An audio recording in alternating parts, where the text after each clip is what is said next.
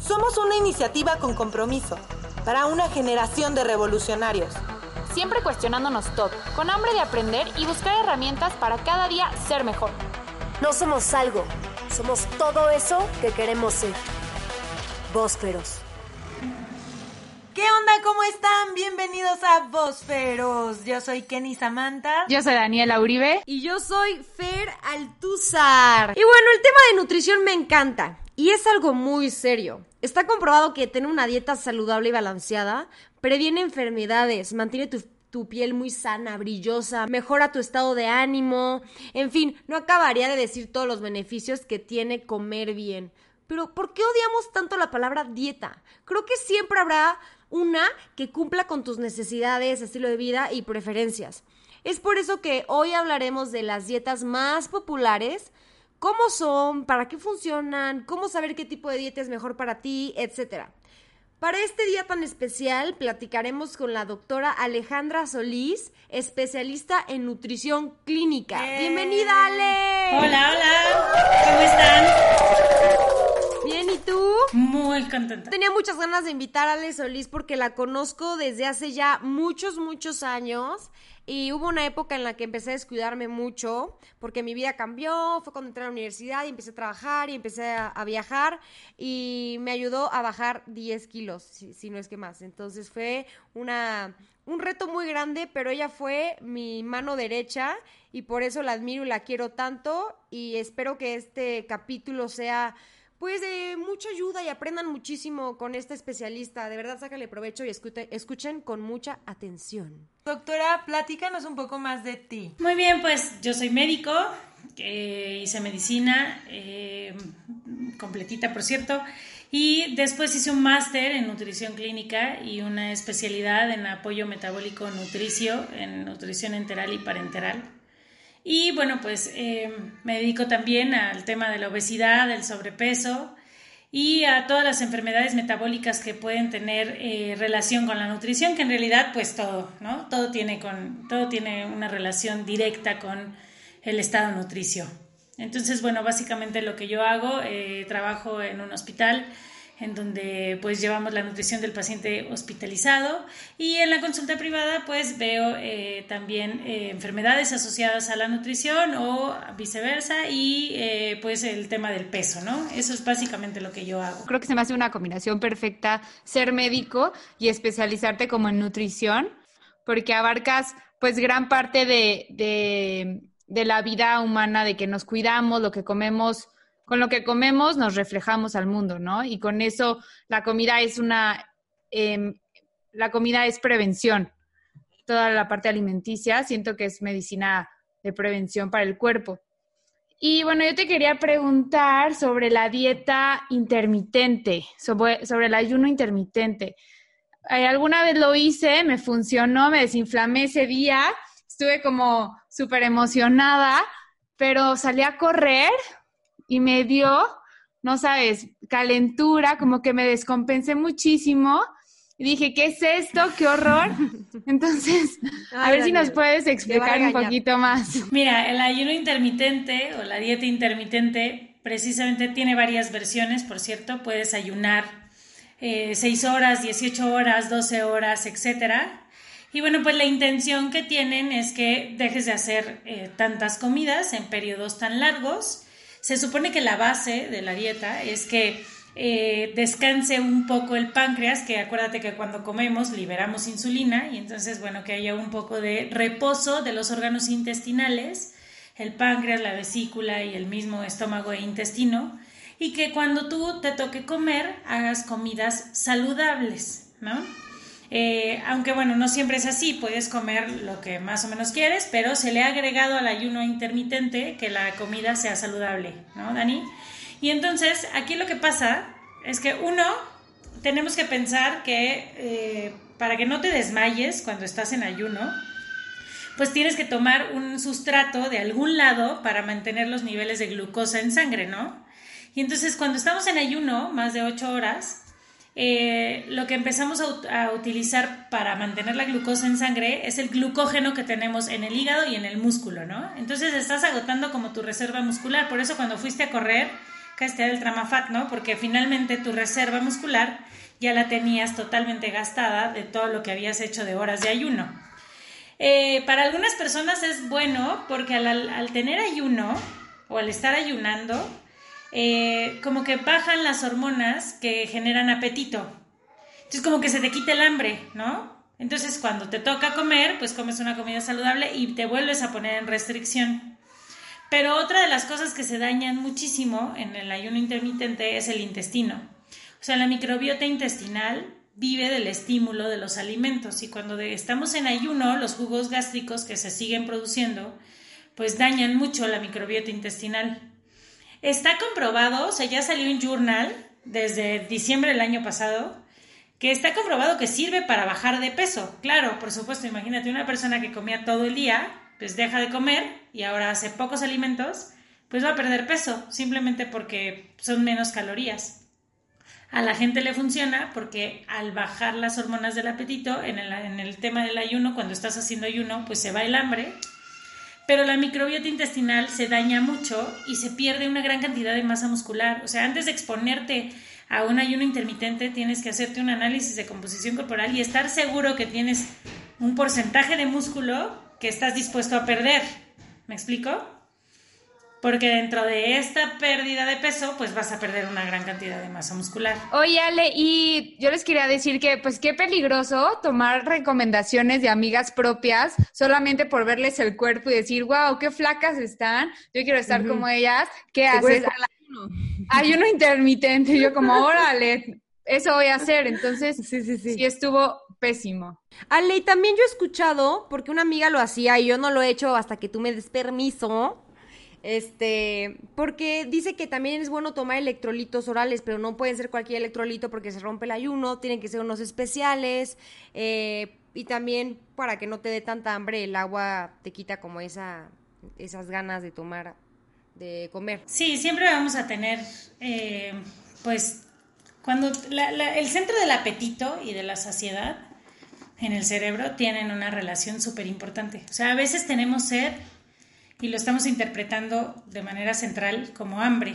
Entonces, como que el mantener el estado de hidratación, aparte de que ocupa el estómago, te da esta sensación de saciedad. Entonces, por eso puedes tomar un chorro de agua, ¿no? Pero eh, en el ayuno intermitente, efectivamente, lo que no debes de hacer es liberar eh, insulina. Entonces, para que no liberes insulina, pues no debes de comer mayor cantidad de glucosa. Pero normalmente los electrolitos siempre tienen glucosa. Claro. Entonces, pues lo que haces es, precisamente eso. Tomas unos electrolitos muy bajitos en glucosa o súper diluidos para que tengas esta sensación dulce, estés tomando además eh, potasio y sodio, pero sin glucosa. Entonces no rompas el ayuno, pero pues de todas maneras sigue siendo eh, pues un reposo intestinal. Yo creo que yo he hecho ayuno intermitente, pero porque he dormido mucho esta cuarentena. Entonces me despierto y, ah, ya he hecho ayuno intermitente, ahora lo romperé con un jugo verde. Pero no a propósito. Yo creo que todos hemos hecho, ¿no? Un poco. Oye, y hablando también del ayuno, entonces esta parte de que mucha gente te decía, ay, no, es que es súper bueno comer cada, comer cinco comidas porque activas tu metabolismo. Pero eso es depende de tu cuerpo, es ir a los exámenes y, y depende de lo que te arroje, es lo que te funciona, ¿verdad? Sí, lo ideal es hacerte estudios de laboratorio y saber qué tanta grasa tienes para poder determinar qué es lo que más te conviene, ¿no? Porque te digo, hay métodos en los cuales pierdes masa muscular. Entonces, cuando entras en ayuno intermitente, pierdes hasta un 20% de masa muscular, ya bajas de peso, vuelve, vuelves a engordar, vuelves a entrar. El punto es que la masa muscular no se recupera. Entonces, cada vez que estás haciendo algún, ajá, cada vez que estás haciendo algún método de esto, estás perdiendo un porcentaje de grasa, de grasa, pero también de masa muscular. Y la masa muscular no la vas a recuperar. Entonces, si lo quieres hacer de manera saludable, o sea, si te quieres ver delgada, pues está bien, cualquier método te va a funcionar.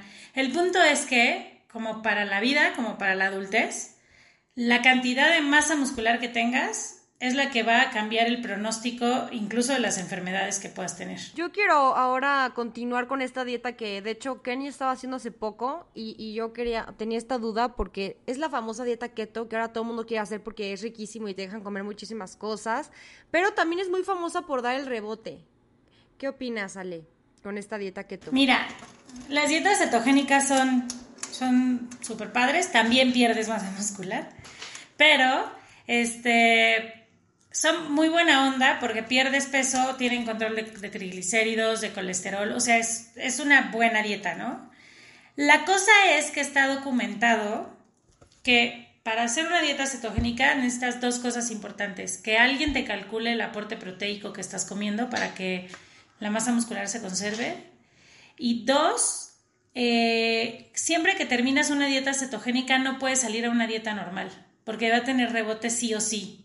Las dietas cetogénicas, para poder tener un buen control del peso, necesitas después de la dieta cetogénica llevar al menos un año de una dieta menor de mil calorías. Así tiene que estar muy controlada, no de que, ay, ya, me voy a hacer la dieta keto. O sea, por eso rebotan, porque lo hacen sin información o de la mano de cero especialistas. Pero como un año. Un año, o sea, a mí sí me habían dicho eso de que no podía regresar a dieta normal. Pero no tanto como un año. Yo dije, ay, sí, unos seis mesecitos. Ya valiste, amiga.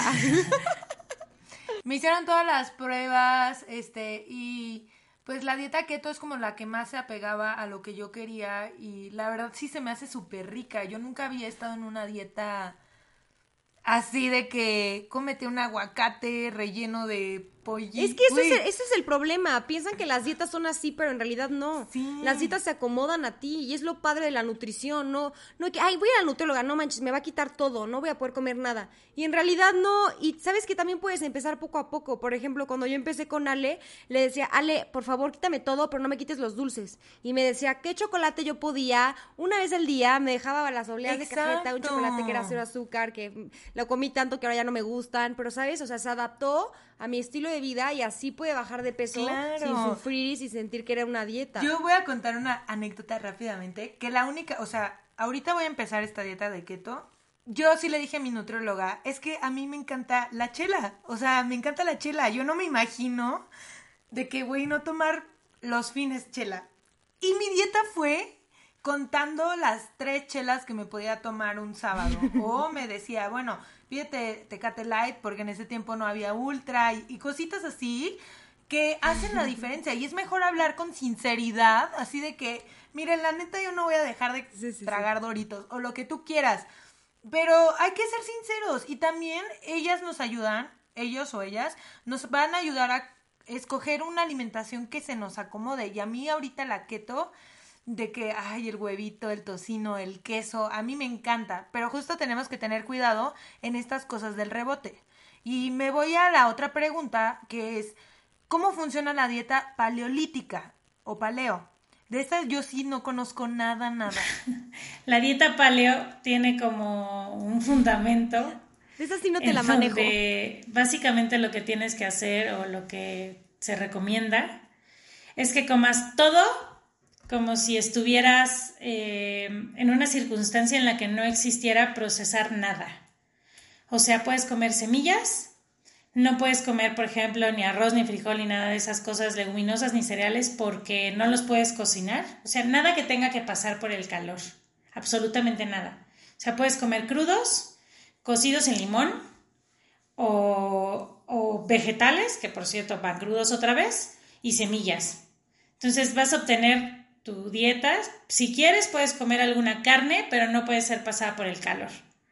Entonces es literal volver al paleolítico, por eso se llama dieta paleo, porque la intención es esa. ¿Y esa dieta qué beneficios tiene? Pues, lo, o sea, el concepto es que se piensa que todo lo que es procesado y que tiene que pasar por el calor, entonces ya hicimos una modificación de las moléculas alimenticias y que entonces inflama el intestino libera moléculas inflamatorias y pues subes de peso, ¿no? Entonces se supone que pues esta dieta te puede ayudar a desinflamar el intestino, cambiar la microbiota intestinal, etcétera. Pero en realidad, o sea, piénsenlo. O sea, si, te, si, te, si en este momento te dijera, no puedes comer absolutamente nada que pase por el calor, pues no puedes comer pastelitos, no puedes comer donas, no puedes comer papas, no puedes comer galletas, no, no puedes comer nada. Puedes comer verdura, puedes comer carnes, por ejemplo, te puedes comer eh, salmón, crudo, por supuesto no puedes comer salmón ahumado. Este, y, puedes comer este, semillas. Entonces, pues te comes un salmón así crudo con limón si quieres, eh, tu ensalada y tus semillas, porque ¿qué, ¿qué, otro grupo alimenticio aparte de la fruta que nos falta aquí puedes agregar? No puedes agregar nada. Entonces, ¿quién, uno, quién no va a bajar de peso? Y dos, este, Ay, claro, vas a bajar de peso. Y te desinflamas. Oye, pero si la keto tiene rebote, esta también tiene. Es que en la keto... ¿O no? En la keto lo que estás haciendo es que estás haciendo una restricción de hidratos de carbono y estás comiendo más grasas. O sea, no estás comiendo azúcares. Pero en la paleo sí puedes comer azúcares, puedes comer toda la fruta que tú quieras. Entonces acuérdate que la fructosa pues es la fuente más libre de azúcares, más rápida de azúcares que puedes obtener. Entonces no entras en cetosis en la dieta paleo. Aparte siento que la dieta paleo como que tiene que ver mucho con un estilo de vida, ¿no? Yo conozco mucha, bueno, conozco tres personas que tienen dieta paleo desde siempre, que yo no sabía que era esta dieta pero que son que es ya un estilo de vida que dicen nada procesado, nada que se tenga que cocinar, porque y ellos y ellos justamente te cuentan de los cavernícolas y todo eso que dices como wow, realmente es una filosofía de vida. O sea, esa dieta es gluten free, ¿no? Porque el gluten dicen que también es malo para todos, porque en realidad no estábamos acostumbrados. En la dieta paleo te dicen los orígenes, no comíamos gluten y ahora por eso nos cae mal a muchos. Algunos literal son alérgicos, otros no literal alérgicos, pero sí les cae mal porque nuestro cuerpo no está hecho para eso. Más bien nos acostumbramos a comer mal. Oye, Ale, ¿nos puedes explicar un poquito qué es el gluten? de, una forma muy burda, el gluten lo vas a encontrar en todos los alimentos que tengan que ver con el trigo. O sea, es una proteína, ¿no? Esta proteína está finalmente en la composición de los cereales, de muchos cereales que tengan que ver con el trigo, la cebada, centeno, eh, y bueno, finalmente son los cereales, ¿no? La avena también. Eh, la podemos incluir que puede tener gluten. Entonces, esta proteína, que es una proteína que ya te platicaba que viene intrínseca en los cereales, al final del día es una proteína inflamatoria porque nuestro intestino no está lo suficientemente capacitado para poder deshacerla. ¿Me explico? Claro. Eh, finalmente, eh, finalmente es, no tiene ningún aporte nutricional, no es eh, fundamental para nuestra alimentación pero sí es fundamental para todas las cosas ricas, ¿no? O sea, es lo que le da volumen al pastelito y lo que hace los cereales integrales y etcétera, ¿no? Que además son mucho más ricos.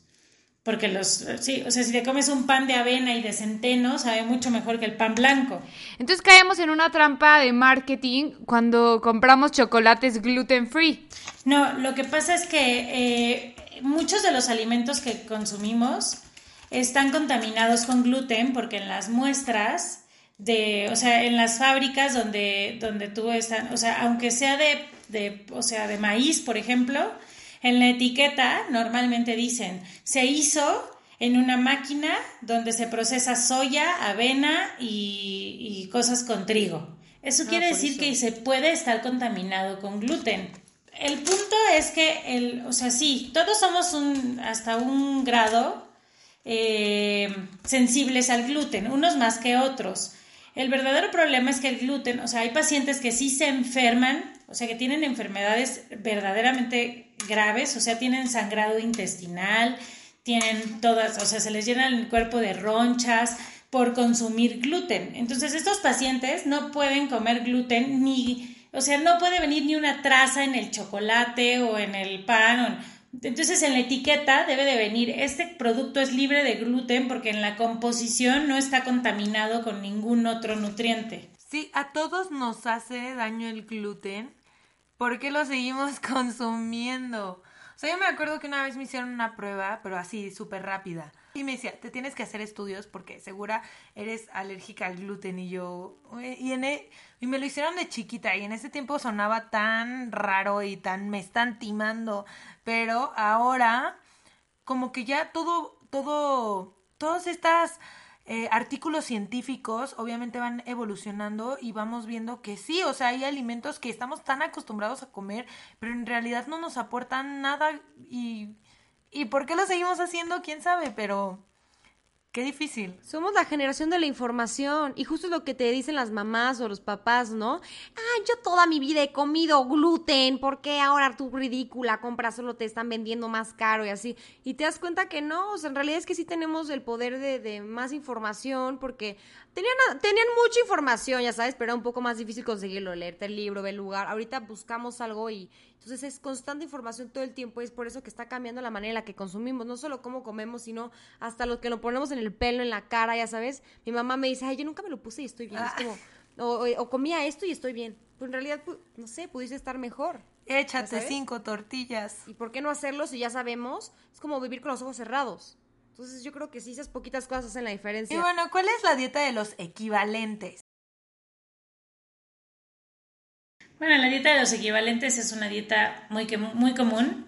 Todo aquel que sepa hacer planes alimenticios la puede recomendar y es, existen todos los grupos de alimentos, eh, por ejemplo, frutas, cereales, almidones, eh, leguminosas, lácteos, grasas y carnes. Y te dicen, por ejemplo, del huevo puedes comer una pieza o dos claras. Del de los cereales de arroz puedes comer un tercio de taza o una tortilla de maíz o dos tazas de palomitas, por ejemplo, ¿no? Y de verduras puedes comer una taza de brócoli o una de nopal o tres de lechuga, ¿no? La cosa es que en, en la tabla de distribución sacan cuántas calorías necesitas. Por ejemplo, tú necesitas 1500 calorías para vivir y te la distribuyen. Te dicen, ah, bueno, tú puedes comer tres cereales, cinco carnes y tres grasas en un día. Y tú vas a la lista y escoges y tú mezclas tus propios alimentos. ¿De acuerdo? Es un poquito complicada porque hay que pesarlo todo. O sea, todo tiene que ir en taza, todo tiene que ser un tercio de taza de arroz, 50 gramos de carne. Entonces, la verdad es que sí es un buen método porque tú puedes escoger lo que comes, pero, pues, ¿quién vive pesando sus Yo alimentos? creo que O sea, simplemente si sales a comer. los, los, los super fit, ¿no? Sí. exacto. Ellos, yo he visto, tengo un amigo, justamente Fer, estuvo presente en ese momento. El del salmón. que, que estábamos, eh, íbamos a ir a, a una discoteca, a un antro. Ay, no manches, es una señora Daniela. A un antro y realmente sacó su topper de abajo. Era su date. Aparte, guácala. Y era como salmón, una porción así como una cuch- o sea, realmente vi su arroz así una porcioncita, cuatro nopalitos y fue como, ya sabes, y traía su báscula al lado. Y yo, No, sí, me acuerdo. Guau, Y luego así de que se come su salmón y luego así de que casi casi se le acercaba a Daniela. Yo solo pensaba en el olor que tenía en la boca. guácala. Eso sí es como mucha perseverancia y constancia Sí. y fuerza de voluntad, guácala, ¿no? Bueno, bueno. Pero en la vida real, ¿quién lo hace? Nadie. Ni yo. sí, no, nadie. Sí, Sí, solo el amigo de Daniela. exacto. Bueno, sí. que sí está bien, pues bien rayado, la verdad, pero es- a eso se dedica. Y Ale, eso que, que tenemos de comer la porción de, de proteína animal del tamaño de nuestra palma, ¿es verdad? Pues es, el- es como una forma rápida de enseñarles cuánto deben de comer, ¿no? Y es que la mano es muy proporcional a la estatura. Entonces, bueno, pues si es un varón de un 80, pues tiene unas manotas y le toca más carne que nos tocarían a nosotras, las pobrecitas chiquitas, ¿no? Pero es en realidad es un aproximado, ¿no? O sea, eso no te habla de ningún peso. ¿Y qué opinas de estas dietas que son de puros jugos? De que detox de 7 días con jugos súper deliciosos, bajas muy rápido. ¿Qué opinas de esas dietas? Pues te desinflamas el intestino, ¿no? No tienes residuo porque no hay que evacuar, entonces te sientes más delgada, ¿no? Es un efecto. Pero cuando tú licúas una verdura, pues pierde la fibra porque ya la rompiste y el intestino ya no tiene que hacer como la, la digestión, ¿no? Y luego si son jugos de frutas, pues una pieza de fruta te da más o menos entre 15 y 30 gramos de azúcar. ¿Y cuántas frutas necesitas para hacer un vaso de jugo? O sea, Ocho. por ejemplo, de naranja. Muchísimo Claro. azúcar. Ocho. Entonces, es azúcar que además, como no trae fibra, entra rápido al torrente sanguíneo. Sí, ahora, si comparamos las calorías de alguien que se come dos hamburguesas y cinco tacos, y pues claro, pues los jugos tienen menos calorías, ¿no? Van a bajar, me queda claro. Y además, pues, o sea, si no tienes que evacuar, porque no tienes bolo alimenticio, pues te vas a sentir súper plana del estómago, ¿no? O sea, súper rápido. Es como cuando hacen estos lavados intestinales, que no sé si han escuchado que también están como súper de moda, Sí. que le llaman hidroterapia de colon. Que te meten Pues- el tubito por, por detrás. Sí. Ay, no. Sí, Y te entonces limpian. Ay, no. te limpian todo el intestino, y te aseguran que bajas de peso, claro. Yo también te doy un laxante, te torturo menos y vas a bajar de peso, seguro. Entonces todo es fake. Es como ¿Sabes sentirte, qué? como, como Wow. tu abdomen en la mañana. Muy fake. Como tu abdomen en la mañana. Las selfies sí. solo se las doy en la mañana. Sí, de que, Wake up waking like up. this. Yeah. Y en la noche así, brrr, de desabrocho. Ahorita tengo desabroché el pantalón así de ya todo inflamada. Y también eso supongo que te da rebote, ¿no? Porque regresan a las hamburguesas después. Y peor, porque, o sea, ¿cómo funciona el rebote? O sea, dejas de comer cosas y luego los absorbes más rápido porque lo, o sea, o cómo es. No, o sea, es considerado rebote cuando una vez que perdiste peso, recuperas tu peso y entre un 10 y un 15% más. Eso es como un rebote. Y lo que pasa es que si estás a dieta, pues te hacemos una restricción de calorías. Y si estás comiendo mil calorías y ya te liberamos y comes dos mil, pues, pues simplemente con comer el doble vas a guardar el doble de sustratos y entonces engordas. Oye, Ale, eres muy, eres muy activa en las redes sociales y me encanta seguirte porque siempre estás dando consejos, Instagram TV. Tú eres una super pro ya en redes sociales. Y bueno, leímos que en México el 70% de las personas tienen exceso de peso. Y además somos el país número uno en obesidad en los niños y se me hace un dato muy duro. Es un dato muy duro. Nosotros hacemos una, bueno, se hace aquí en México una encuesta que se llama Encuesta de Salud y Nutrición, la ENSANUT. Y la ENSANUT evalúa diferentes eh, parámetros y entre ellos evalúa la, el, peso, la el sobrepeso, la obesidad y eh, pues, diabetes, hipertensión y otras cosas, ¿no? Pero lo que nos importa es el sobrepeso y la obesidad. Lo que te quiero contar es que te acuerdas cuando empezaron todos estos programas de muévete y ponte en cintura y, y empezaron como que en la tele y come cinco frutas y verduras y se pusieron así como de...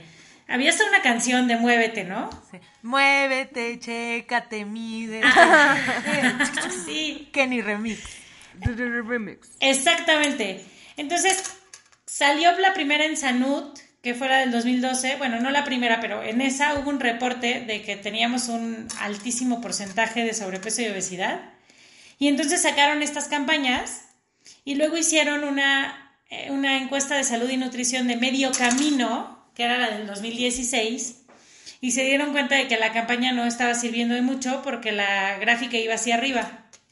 Y luego salió la del 2018, que fue la encuesta, o sea, la última, y en esa se dieron cuenta que a pesar y con todas las campañas que se pusieron en la televisión, de un, eh, de un 55-58% de obesidad que teníamos en el país, de sobrepeso y obesidad, llegamos a un 70%. O sea, el impacto de las campañas fue none. O sea, no funcionó para nada. Entonces, es súper impactante porque además de ese 70% hay un porcentaje que están en obesidad y hay otro porcentaje que están en sobrepeso. Pero tú sabes que a los que están en sobrepeso son una bomba que te va a explotar pronto porque va a llegar a obesidad. ¿Y a qué crees que se deba ese problema? O sea, en mi rápida percepción, en la primaria siempre me vendieron de que frituras, hot dogs, comida súper mala. Y no me acuerdo yo decir, ay, una ensalada, una pechuga de pollo. No, nunca. Sí, sí es un tema cultural. También creo que es un tema económico. O sea, realmente eh, el mexicano que sale del metro y que se compra un tamal en 30 pesos, este, pues lo prefiere a comprar la ensalada de 90, ¿no? Que te cuesta mucho más. Sí es un tema económico. Es un tema también de que estamos muy acostumbrados a comer cereales y no sabemos medirlos, ¿no? O sea, comemos un plato de arroz cuando en realidad la porción es un tercio de taza, ¿no? Y también tiene que ver con que no tenemos un hábito de actividad física. O sea, yo he escuchado por colegas médicos eh, que dicen que el ejercicio es una moda y qué va a pasar. No manches, pues qué moda tan larga, ¿no? Porque pues yo al contrario creo que todos estamos más comprometidos y más metidos en ese rollo, ¿no? Entonces, no lo creen, sí.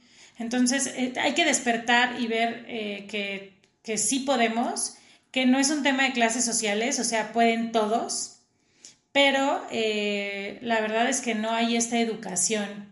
Cuando vienen a la consulta y les pregunto, ¿qué comes? Siempre me contestan, o la mayor parte de las veces me contestan, una comida normal. Y, y yo me pregunto, ¿qué es? O sea, ¿qué es normal? Ajá. Y cuando ya les preguntas qué es normal, normal es la sopa de pasta, luego de segundo tiempo el plato de arroz y, de, ya, y después la milanesa empanizada con papas, dos hojas de lechuga, porque entonces sí comen verduras, y tortillas con agua de fruta y, este, y el postre.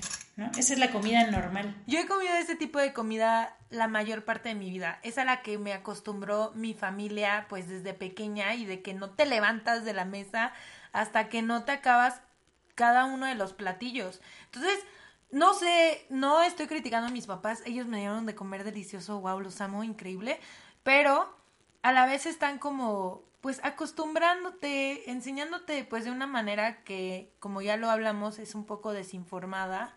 Y, y, y sí, coincido contigo, los carbohidratos, nosotros, las tortillas, el pan, chilaquiles con pan. Sí. Solo con eso. Así es. O sea, nuestra cultura además es de comer muchos hidratos de carbono, pero además el mexicano también tiene una cultura de una alto, un alto consumo de proteína no solamente es, de hidratos de carbono, sí tenemos una dieta como hiperproteica. Claro.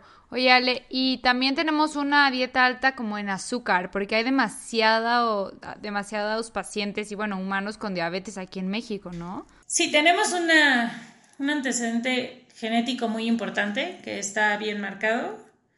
Y sí, pues los hidratos de carbono o sea, no necesita ser dulce, o sea, pan, tortilla, arroz, frijol, todo eso, eh, eh, pues finalmente mantiene los niveles de glucosa altos y el páncreas se agota, ¿no? Nosotros hacemos así como un número de, como con un número de shots de insulina que tú te puedes gastar en la vida, ¿no? Y si se te acaba, pues caes en diabetes. Oye, por ejemplo, estas personas que tenemos eh, genética o bueno, nuestros papás o abuelos tuvieron diabetes, ¿qué podemos hacer?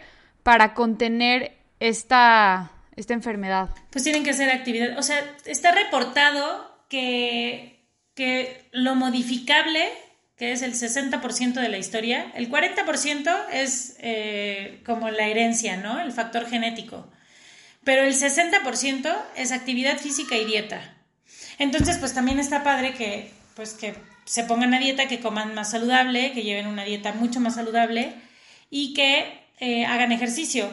Pero también nos está pasando, o sea, sí entiendo que somos o que son una generación de la información en donde ustedes o todos nosotros estamos mejor informados de todo lo que podemos y no hacer, ¿no? Pero ¿qué haces con este resto de población que le hace caso a gente que no tiene ni la menor idea ni la mínima preparación de este tema, ¿no? O sea, yo por ejemplo les decía, le decía a Fer que mis videos en general, en, a mí me cuesta trabajo hacer videos para las redes, porque yo soy muy formal, soy muy seria, porque mi chamba es, es, hacer medicina y hacerla bien. Y creo que los médicos debemos de encargarnos de la parte de nutrición. Este, y, es desesperante ver cómo, o sea, siguen una serie de consejos y de cosas que no tienen ni pies ni cabeza, ¿no? O sea, ¿para dónde vamos si, si por más información que tengan deciden seguir la incorrecta? Exacto. Es que a veces tanta información nos hace desinformarnos. Y no sé, somos, somos jóvenes y yo sé que no siempre tomamos las mejores decisiones, pero sí hay que hacer un esfuerzo en ver quién nos está comunicando, qué cosa, qué, cómo está preparado, realmente nos va a nutrir y no, no solo en comida, o sea, nutrir eh, intelectualmente, espiritualmente, lo que sea, y ser un poco más selectivos al momento de seguir eh, los consejos de, de alguna persona, pues ya sea de redes sociales, de televisión, de lo que sea. Y bueno, eh, ¿cuáles son los alimentos que disfrazan de ser lights o saludables, pero en realidad son todo lo contrario? Un ejemplo son las barritas, los jugos, ya sabes. Yo creo que todos. Ah. O sea, O sea, para empezar, para, o sea, todo es química, ¿no? Para poder, eh, para poder completar la fórmula y que tu producto sepa bien, ¿no? Y que no sea tan light, pues tienes que subirle a otras cosas, ¿no? Entonces los conservadores suben, la cantidad de sodio sube. Entonces, por ejemplo, te vas a tomar un refresco light o una bebida light y tiene una mayor, mucho mayor cantidad de sodio, ¿no? O sea, nosotros debemos de, consumir más o menos 2 gramos de sodio al día y solo una bebida, que no voy a decir cuál, pero, una bebida light en 400 mililitros te da 270 miligramos de sodio. Entonces te da la cuarta parte de la sal que debes de comer en todo el día, ¿no? Entonces también está reportado que todo lo que tenga aspartame y maltodextrina tiene como interacciones cerebrales y está asociado con, eh, por ejemplo, Alzheimer y demencia, ¿no? No lo han comprobado bien, por eso es que la que más han recomendado pues es stevia, ¿no? Natural eh, y pues que podemos utilizarla como en mayor cantidad. Eh, yo creo que todos los alimentos debemos de consumirlos en la proporción adecuada porque además pensamos que como es light podemos comer más pero pues eso tampoco es cierto, ¿no? Entonces los productos light te van a ahorrar algunas calorías, pero no son totalmente saludables, ¿no? Y es como, perdón, pero desviándome un poco otra vez, es también como con los, el tema del orgánico, ¿no? Lo orgánico no es light, ni estás haciendo dieta por estar comiendo orgánico, o sea, tampoco es así. Y, lo light no todo lo podemos consumir libre, que eso es importante. Entonces, no, la verdad es que a mí los productos light me gustan para ahorrar unas que otras calorías que nos podemos ahorrar, pero si puedes consumir lo más natural posible, pues mejor. En conclusión, creo que sí es muy importante ir con un nutriólogo a que te cheque. Por ejemplo, Ale, cuando llegué por primera vez, me pidió análisis de sangre de todo. Entonces, cuando yo llegué, literalmente me conocía y me dio lo que mi cuerpo necesitaba. Entonces, sí es muy importante que te conozcan, eh, también que tú te conozcas y en una de esas puedes cambiar y lograr tener un hábito más saludable. O sea, algunos dicen, no, yo no puedo, no, no, no lo voy a lograr. Y igual y ni siquiera lo han intentado. Entonces yo creo que sí podemos y, y sí debemos tener una vida más saludable. Es muy triste ser el primer lugar en obesidad de niños, es muy triste que nuestras futuras generaciones tengan hábitos muy malos, porque eso yo creo que también, como decía Kenny, se va heredando, se va heredando, heredando, heredando. Entonces yo creo que con tanta información, eh, pues hay que usarla a nuestro favor, hay que ir con especialistas y hay que realmente ser más consciente, como decía Dani al inicio, que la, la comida puede ser preventiva, puede ser una medicina preventiva, hay que comer bien, hay que ser saludables. En verdad, cuando empiezas a comer sano, hasta tu piel te lo agradece. Muchas veces hay problemas de acné que, que, que se quitan cuando tus, tus, ah, tus hábitos alimenticios comienzan a mejorar. Entonces yo sí soy una fiel creyente que tenemos que ir al nutriólogo y no, no solamente para subir o bajar de peso, incluso para tener una, una, unos hábitos alimenticios más sanos. Y no tenerle miedo a la palabra dieta, como lo escuchamos ahorita, existen muchísimas y faltan eh, todavía más, pero el punto es crear un plan alimenticio que se acomode a tu cuerpo, a tu estilo de vida y no tener pena, o sea, decir pues, ¿qué te molesta? ¿Cómo, ¿Cómo lo quieres bajar? ¿Qué no quieres dejar de comer? O sea, también hay que romper ese tabú de que, ay, no, solo me van a dejar claritas de huevo y ya. No, no es así. Podemos comer rico y delicioso, pero sí yendo a un especialista y no siguiendo consejos nada más porque a la amiga le funcionó, porque puede que a ti te sea contraproducente. Sí, es importante que recuerden que esto no es nuevo. O sea, Hipócrates dijo claramente que tu alimento sea tu medicina y tu medicina tu alimento. Entonces no puede ser que desde ese entonces tengan idea de que lo que nos ponemos en la boca es, es lo fundamental como para mantener la salud o romperla, ¿no? Entonces sí es importante que, que lo tomen en cuenta. Ay, bueno, y yo concluyo con que esta parte de la información, que no nos metamos así, ay, dieta keto para mí y ya con eso bajas, vas al súper y compras tus cosas. No, que literalmente vayamos a un nutriólogo que nos informe. No hagas ayuno intermitente porque te va mal. que no que no tomemos dietas de alguien más, como dice Kenny, que no tomamos ejemplos de, de tu amiga solo por estar estar de buen cuerpo, que te preocupes por tu cuerpo, inviertas.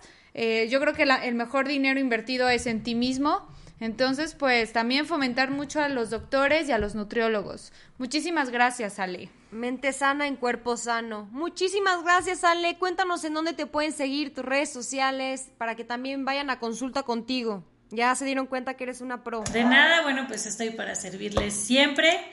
Y este, Fer, tú también eres muy buena paciente, por cierto, ya te extrañaba, qué bueno que ya te tengo más cerca ahora. Mañana voy a ir contigo. Mañana vas a venir conmigo, exactamente. Entonces, este, bueno, pues en, en, Facebook me pueden encontrar como doctora Alejandra Solís Alarcón, arroba doctora Alejandra Solís Alarcón, que en Instagram es igual. Y bueno, pues estoy para servirles siempre, ya saben, cualquier duda, pues le estoy para resolvérselas. Muchas gracias. Muchísimas gracias. Yo soy arroba Feraltuzar, así me encuentran en todas las redes sociales. Yo arroba Kenny Samantha. Y yo soy arroba Dani Uribe Díaz. No se les olvide seguirnos en nuestras redes sociales como arroba Voz Feroz. Acuérdense que ya estamos en YouTube, Apple Music, Spotify y en nuestra página web que tenemos también artículos increíbles y un buzón anónimo para que nos hagas preguntas.